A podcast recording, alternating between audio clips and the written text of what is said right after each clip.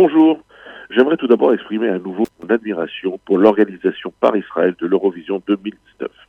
Ce jeune pays d'à peine 71 ans a montré une fois encore son génie. Ce rendez-vous musical avec plus de 200 millions de téléspectateurs avait une importance bien particulière car tout ce qui touche Israël n'est jamais anodin. Le monde attendait de voir, les ennemis d'Israël espéraient le faux pas, et Israël devait, par les images, les mots et son de savoir-faire, parler au monde. Samedi soir dernier, Israël l'a fait, et des millions de téléspectateurs ont découvert un pays jeune, beau et capable de relever tous les défis. Israël, samedi dernier, a remporté une bataille de plus sur les éternels désinformateurs et boycotteurs mis à part un incident insignifiant provoqué par une délégation qui, par son aspect et ses valeurs, ne symbolisait rien d'autre que la décadence et la lie de l'humanité, l'Eurovision 2019, organisée par Israël, restera un des shows internationaux les plus vus et les plus impressionnants de ces dernières années. Alors encore une fois, bravo à Israël.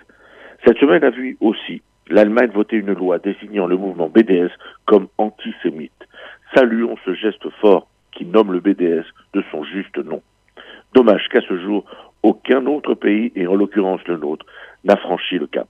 Rappelons que le boycott est interdit par la loi, mais malheureusement, cette loi n'est pas appliquée et les nazis-islamistes antisémites du BDS sévissent partout en France.